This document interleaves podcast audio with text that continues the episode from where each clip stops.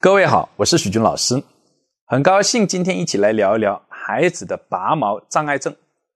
这段时间呢，有两位家长呢向我咨询过类似的问题，在网络上，有一位家长呢说呢，他的女儿经常不断的拔他的眼睫毛，已经拔没了；另外家长呢说他的孩子呢拔头发已经出现了斑秃，而且把头发拔掉以后还会放在嘴巴里吃。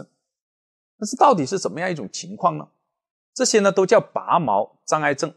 或者叫拔毛癖，主要是指孩子在低龄阶段，幼儿园和小学哦一二年级的时候，会有有这样的情况出现，拔自己呢脸部哦这个地方的一个毛发、头发、眉毛、睫毛、脸上的汗毛，甚至是鼻毛，有些呢拔下来还会吃掉。那什么原因导致的呢？目前呢病因哦不明。根据现有的理论和案例的分析呢。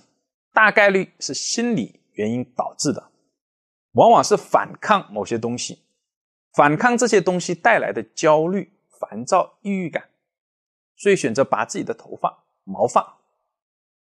那这种反抗呢，指向的内容就有很多，比如反抗呢父母，反抗呢学习，反抗呢父母的一种关系不好或父母的压迫等等，都有可能。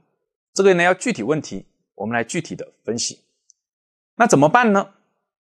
如果从轻度的角度，就是他还能够自己控制，那既然是压力、烦躁这些东西带来的，那我们就从减压这个角度呢去开展，比如说让孩子呢进行更多的运动，更多的户外的活动，帮助呢他减压，然后来看看是不是能缓解症状。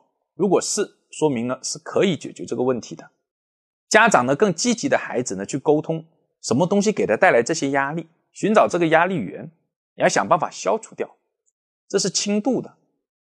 从目前的案例和研究来看呢，轻度的哦，哪怕我们不加干预，随着他慢慢年龄的增长，也会呢减少或者是消退掉这个行为。如果是重度的呢，就比较麻烦，就是孩子已经不能自己控制，家长控制呢效果也不好，控制以后呢，孩子的负面情绪非常非常之大。那么这时候我们就要介入呢专业的心理治疗，你像认知疗法、这个厌恶疗法都是呢有效的。